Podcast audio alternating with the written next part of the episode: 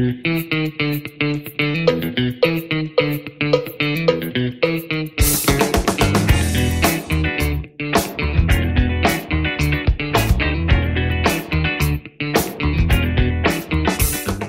好，欢迎来到股气，感谢收听。我们今天要讲的主题是合库金还有台股上万八这两件事情。好，首先台股这个礼拜上了万八，尤其在科技大股两大全资股台积电还有联发科，他们在这个礼拜十二月二十八号的时候，分别都上涨了一点五 percent 到二点六 percent。那合计两档就贡献了指数大概九十点，很不错。那航运金融股也都同样上涨了不少。那虽然大家大盘持续创新高，但是你认真看量能还不算非常的有效哦，因为你比较一下成交量，目前的成交量还是低于十二月上旬的时候，即使上了万八。那我觉得金融股比较特别，它也是近期外资买超的重点标的之一。那理论上，我们先说理论上，金融股其实慢慢买不太会有什么问题，你只要先定出集聚，下跌多少要买多少，上涨多少要买多少。就算你可能赔了，那一两年之后复利效果出现的时候，获利还是会浮现。所以一直等股价再低，很低很低的是在买，你可能永远下不了手。那持续的买入可能才能消平这些风险。好，除非你看得很准，料事如神，你是印度神童。好。那前两年呢，依据直利率、股息等等的，我相信很多人都会去定所谓的金融股的合理价，还有便宜价，对不对？那以前我们在用那些方法定合理价、便宜价的时候，便宜价大概在落在哪里？大家看到去年二零二零年的低点，那个就是大部分金融股的便宜价的区间哦。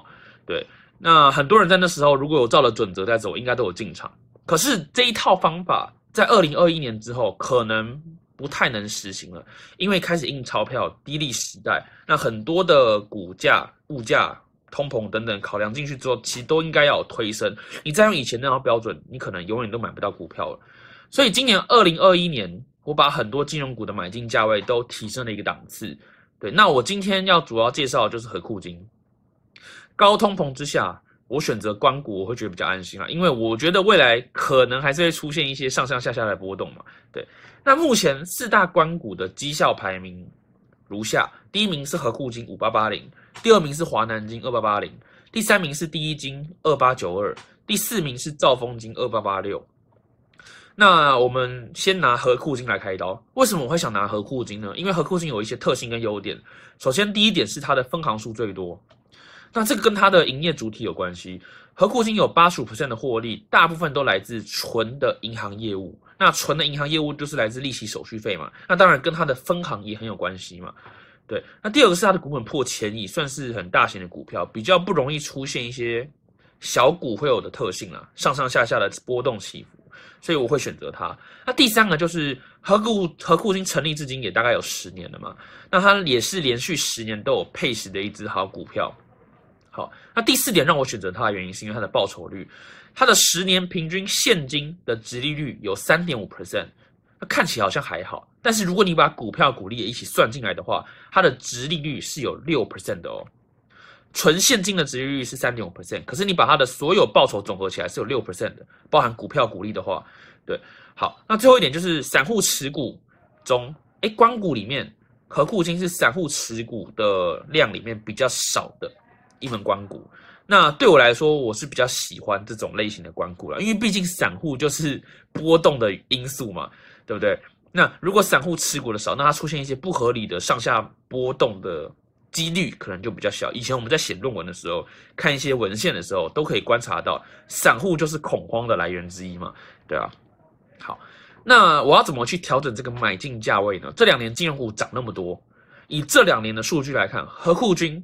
和库金它的平均本益比大概就落在十六点零九，所以你用这个本益比十六点零九去对应出来的股价，大概就是在二十四点三。